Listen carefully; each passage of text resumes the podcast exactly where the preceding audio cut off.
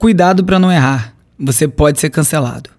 Se antes um erro genuíno poderia servir de aprendizado, na cultura tóxica das redes sociais, um equívoco pode ser fatal. A onda agora é cancelar quem erra, não importa o tamanho do equívoco, se aconteceu por maldade ou por desconhecimento. Em casos extremos, pode-se dizer que se você não gabaritou seu post, você tá fora, tipo dança das cadeiras. Fato é que, se o diálogo acabar, também acabam as oportunidades de crescimento individual e coletivo. E o mais importante, debater sobre a cultura do cancelamento pode causar cancelamento?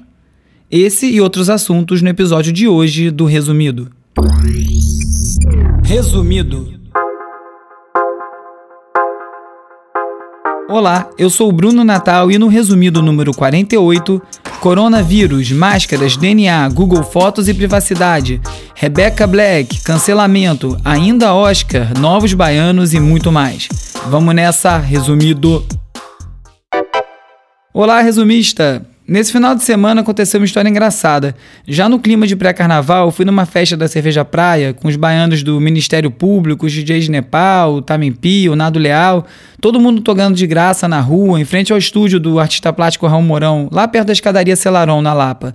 Aí tava lá eu sendo massageado pelos graves, quando aparece um cara com uma nota de 20 reais esticando a mão para eu pegar. Eu adoraria que essa fosse a minha realidade usual, mas como a cena era totalmente inédita, eu até demorei para entender o que estava acontecendo. Aí a pessoa sorriu e falou: Eu ouvi no podcast que se você não paga por um produto, você é o produto. E eu não quero ser um produto. Eu ri e ele falou que ouviu o resumido toda semana e queria colaborar de alguma forma. Cara, foi muito legal. Eu fiquei super feliz, muito mais pela atitude do que pelos 20 reais, é óbvio.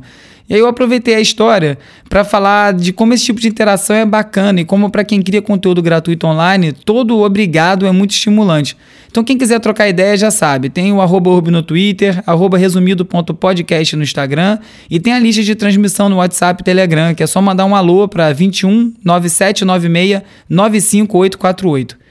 Quem puder e quiser colaborar com o Resumido, tem uma campanha de financiamento coletivo no catarse.me barra resumido. E quem não puder, pode ajudar divulgando para os amigos mesmo, postando nas redes sociais, assinando o Resumido no Apple Podcast, no Spotify ou na sua plataforma favorita.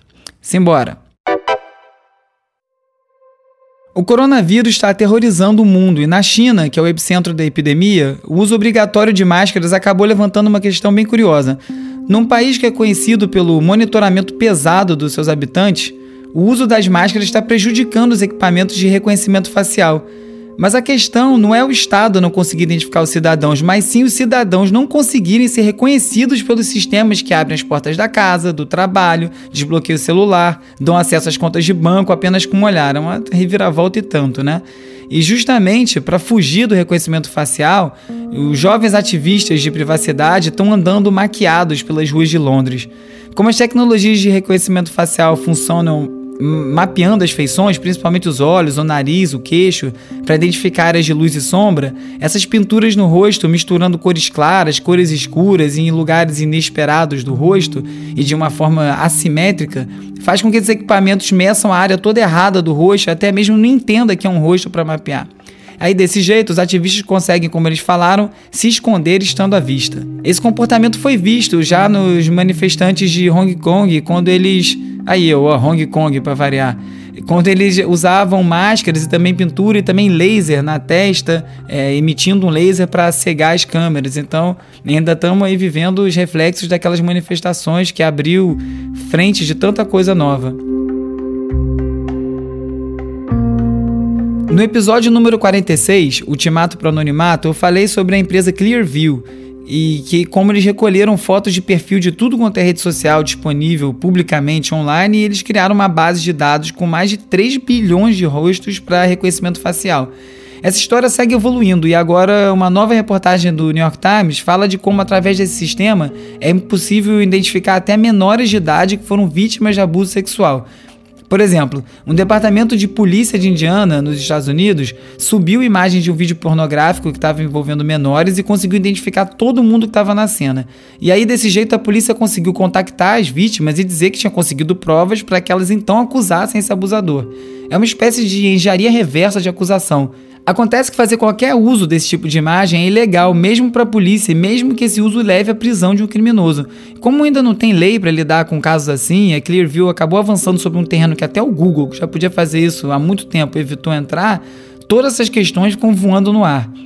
O jornalista Brian Winter, que é editor da American Quarterly e analista político de América Latina, contou no Twitter esse mês que ele estava embarcando de Nova York para Bogotá pela Avianca quando eles pediram para escanear o passaporte dele e o rosto. Ele ficou meio espantado porque ele nunca tinha ouvido um pedido assim e conhecendo bastante da região, ele ficou pensando no que esse tipo de tecnologia vai significar ou já significa na América Latina. Para o Brian, com certeza, países com alto índice de criminalidade, como o México, o Brasil, não vão resistir ao uso dessa tecnologia e que em poucos anos ele acha até que vai ser normal o shopping center exigir um scan da face da pessoa com medida de segurança.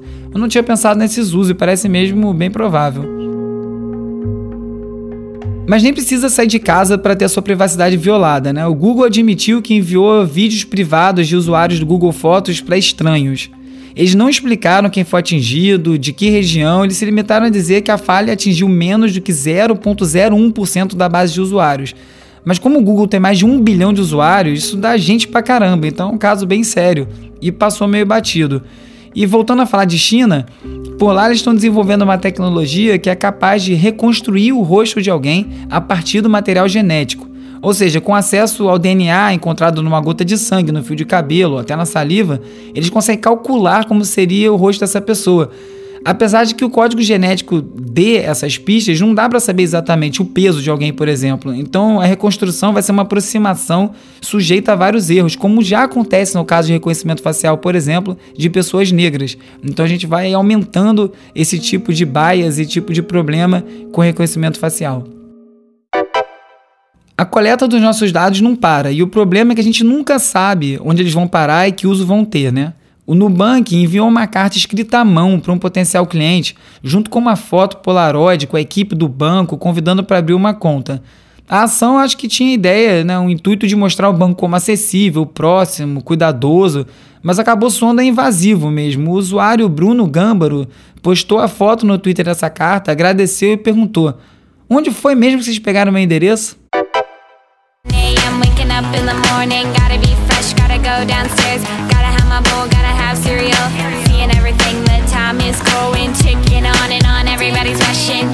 Há nove anos, uma menina ganhava atenção mundial por conta de uma música.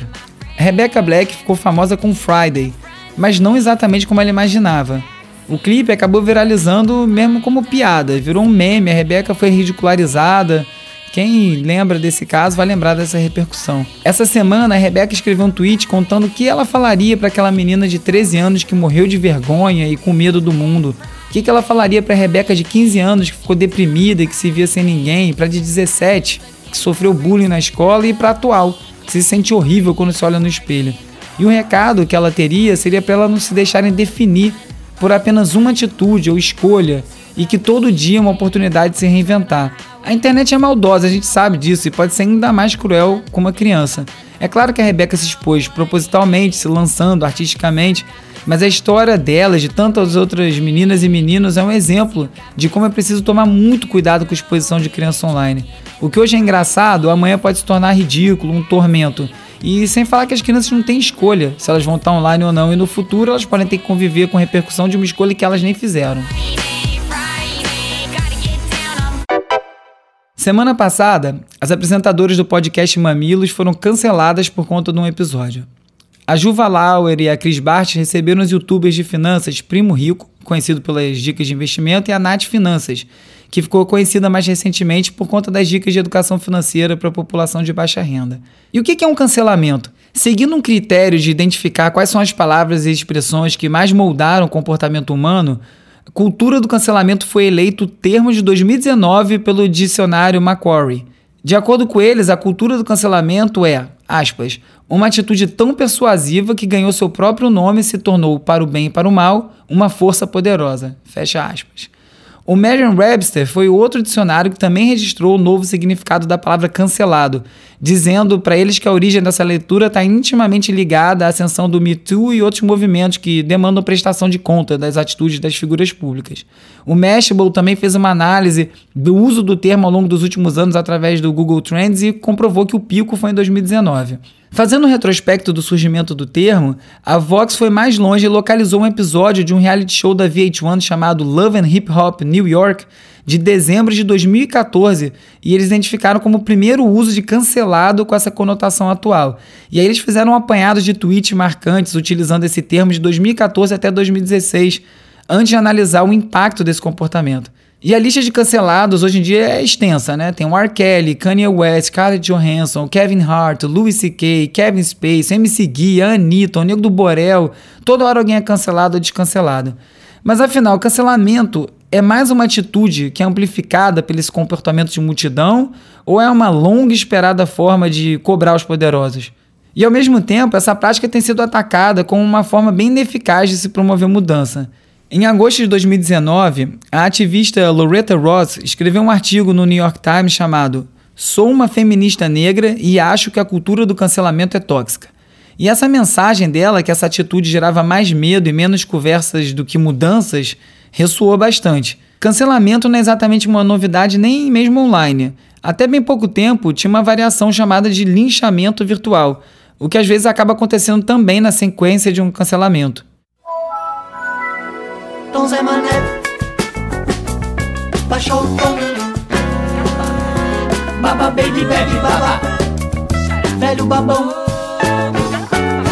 Zé Bundão Baixou o tom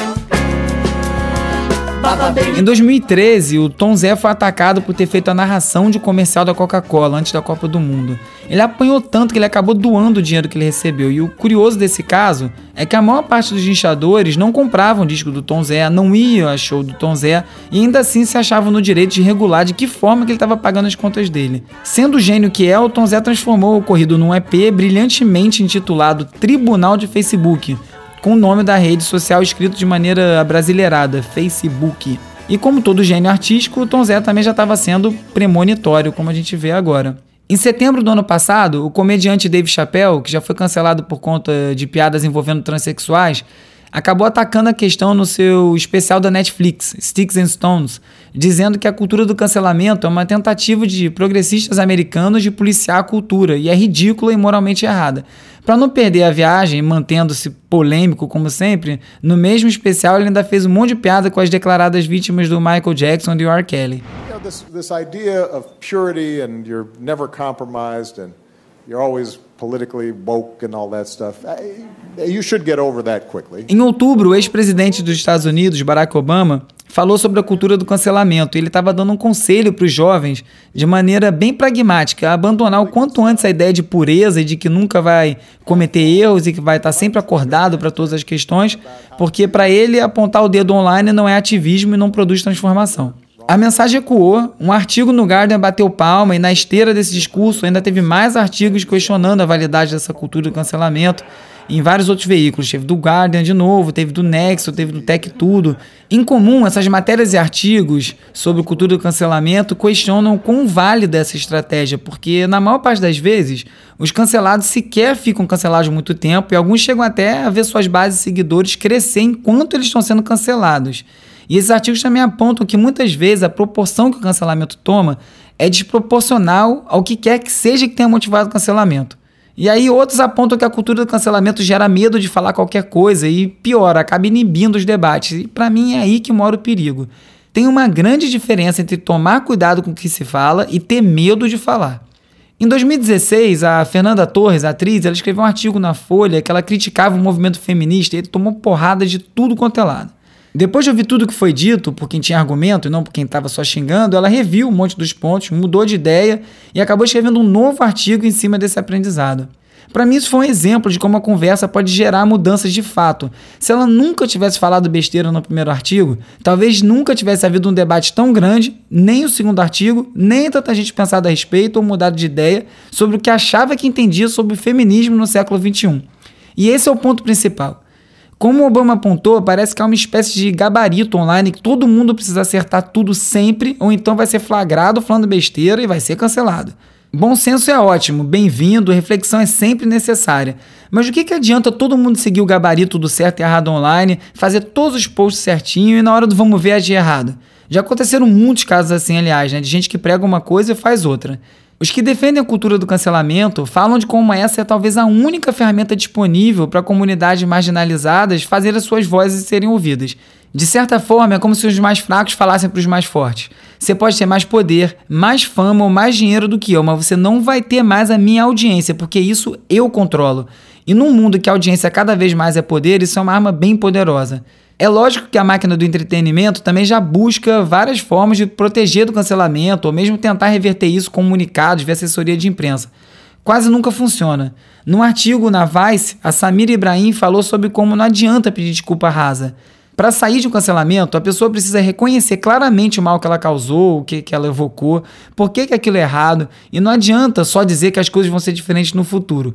A Samira usa um exemplo que ela fala o seguinte: no caso de uma colocação racista, não adianta a pessoa se explicar e dizer que não é racista, porque se ela falou algo racista, ela foi racista. E aí, mais importante do que individualizar a questão e pedir desculpa pessoalmente, ela é reconhecer que é um problema estrutural e se comprometer a desaprender a ser racista, porque o que vai causar essas mudanças é justamente atacar o sistema racista e não o indivíduo. A colocação contra a cultura do cancelamento feita pelo Obama também foi criticada em outros artigos. Na Time, a Sarah Hagi apontou exatamente o termo cultura do cancelamento como uma estratégia de diminuir a força dessas acusações, como se ao chamar de cultura do cancelamento diminuísse as acusações. No New York Times, o Ernest Owens identificou a leitura do Obama como algo típico da geração de baby boomers, citando aí uma diferença geracional no entendimento do que é a cultura do cancelamento. E ele diz que os velhos poderosos ficam sempre incomodados com as críticas online, muito mais do que com as injustiças que estão sendo apontadas. E ele finalizou dizendo que nós temos uma ferramenta chamada redes sociais e nós vamos continuar usando para combater os golias do mundo. Voltando ao caso do Mamilos, aconteceu o seguinte. Logo na abertura do episódio com os especialistas em finanças, as apresentadoras se referiram aos convidados como primo rico, por conta das dicas de investimento, e prima pobre, pelo foco das soluções para quem tem baixa renda num trocadilho bem infeliz. Aí no resto do episódio, a Nath teve pouca chance de falar ou concluir seus pensamentos. E assim que foi publicado, o episódio já começou a ser criticado. A galera do Mamilos reconheceu o erro publicamente, pediu desculpas editou o programa para incluir uma introdução apontando essas falhas que ocorreram durante a gravação. A ideia de incluir a retratação no início do próprio episódio foi ótima, porque muitas vezes nas mídias digitais essas desculpas ficam descoladas de conteúdo original e nada faz muito sentido quando você está vendo separado. Acaba dando um trabalho para o ouvinte para tentar descobrir do que estão falando. Só que a Nath acabou se sentindo exposta por isso tudo e pediu para o episódio sair do ar, e ela foi atendida. Eu mesmo não consegui ouvir a tempo. E aí, voltando ao meu ponto central nisso tudo, é aí que está o problema. Com esse conteúdo deletado, perdeu-se a oportunidade de debater e aprender com o erro. Outras pessoas poderiam ter ouvido o episódio, inclusive já com essa introdução admitindo os erros, e mais gente poderia ter aprendido sobre preconceito e como tudo isso aconteceu. Sem esse episódio por vir, ficou só essa guerra de ataques online. Aí não demorou muito para, além do cancelamento, começarem as agressões. E logo vieram as ameaças e começaram a envolver até a filha da Cris Bart, que é apresentadora do Mamilos. A Cris fez um tweet fazendo um apelo, dizendo que poderiam bater, cancelar, cuspir nela, que ela aceitava o peso da exposição, mas que não envolvessem a filha dela nisso. Esse é o momento exato que as coisas começam a sair de proporção. Nos comentários do tweet tem gente ridicularizando o pedido, pois a vítima original tinha sido a Nath. E ainda pior, teve gente mais curiosa em saber que ameaça foi essa que foi feita à filha dela, porque não estava conseguindo encontrar. Aí o show de horror estava armado. É claro que a vítima inicial foi a Nath, mas isso justifica então os ataques? De novo, cadê o debate? Muito consciente, a Nath tweetou assim: saio da internet e quando eu volto vejo o quê? Mano, que absurdo, cara. Conversei com a Cris, estamos bem e esse ódio todo com ela e a filha dela só mostra como a gente errou como sociedade. Uma matéria no Tab do UOL falou: todo mundo está de mal. O que a cultura do cancelamento diz sobre nós? É um excelente ponto sobre algo que a gente precisa refletir. And I think that's when we're at our best. When, when we support each other, not when we cancel each other out for past mistakes, but when we help each other to grow, when we educate each other, when we guide each other towards redemption. That is the best of humanity. Longe de mim dizer que a cultura do cancelamento está errado ou certo, ou que as pessoas não têm direito de cancelar quem quer que seja. Não é esse o meu ponto. Muita gente é cancelada por muitos bons motivos. O que é importante é não perder o foco nem a régua, porque com isso a gente pode perder junto a oportunidade de crescimento. Como disse o ator Joaquin Phoenix ao receber o seu Oscar nesse domingo, o melhor da humanidade é quando nos apoiamos, não quando nos cancelamos por erros passados, mas quando nos ajudamos a crescer, nos educamos e guiamos uns aos outros para a redenção. Olha, eu vou falar, eu ainda vou derrapar brabo alguma hora aqui no resumido, não vai ter jeito. E quando acontecer, eu espero ter gente para me apontar o caminho em vez de apontar o dedo. Momento Cerveja Praia. Hora de relaxar com as dicas de ver e ouvir, um oferecimento da Cerveja Praia.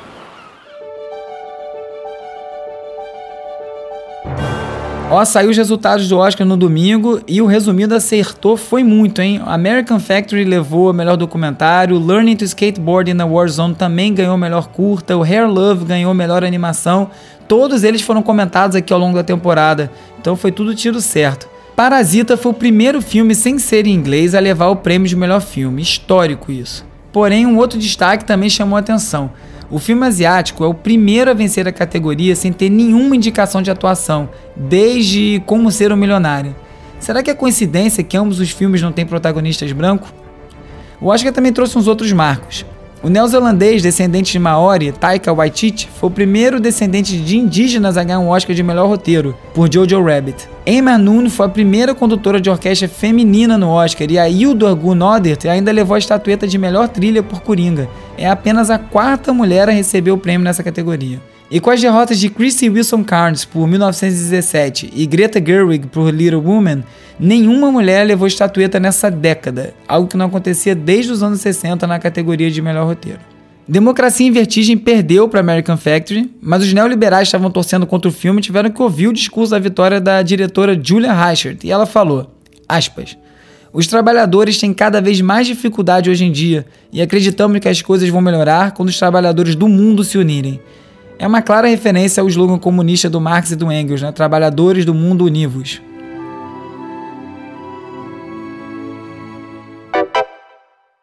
Так, друзья, обрадуем жителей данного подъезда, повесим Владимира Владимировича прямо в Um russo colou uma foto gigante do presidente Vladimir Putin dentro de um elevador num prédio residencial e instalou uma câmera escondida para registrar as reações, que são hilárias. Eu tô aguardando fazer o mesmo aí com uma foto do nosso desastre dente por aqui.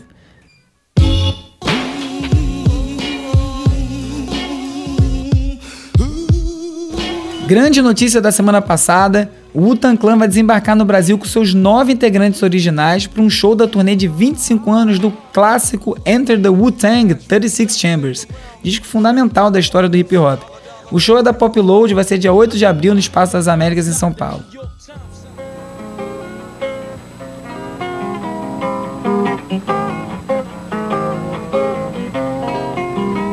Essa semana é a última do musical Novos Baianos em cartaz no Teatro Riachuelo aqui no Rio.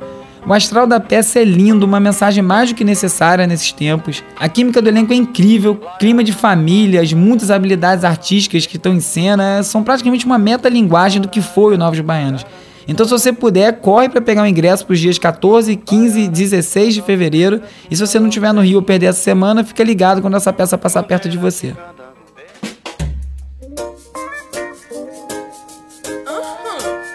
A jamaicana Coffee tem 19 anos, só um disco e já está fazendo um estrago na cena reggae. Ela ganhou notoriedade com uma música que ela fez pro Zayn Bolt, que ela botou no Instagram, e ele acabou repostando. E hoje em dia ela já fez parcerias com Chronix, Protoge, Tory Lanez, Major Lazer. A participação dela na série de YouTube da NPR, o Tiny Desk Concert, é boa demais. Confere.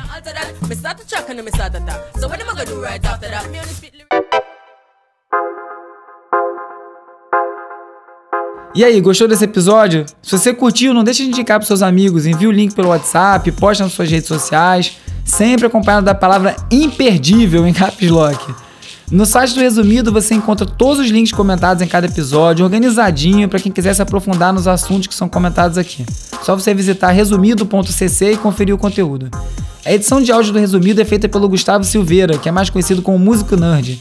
Você pode conferir vários tutoriais de música e tecnologia no www.musiconerd.com. Eu sou o Bruno Natal, obrigado pela audiência e semana que vem tem mais Resumido. Resumido.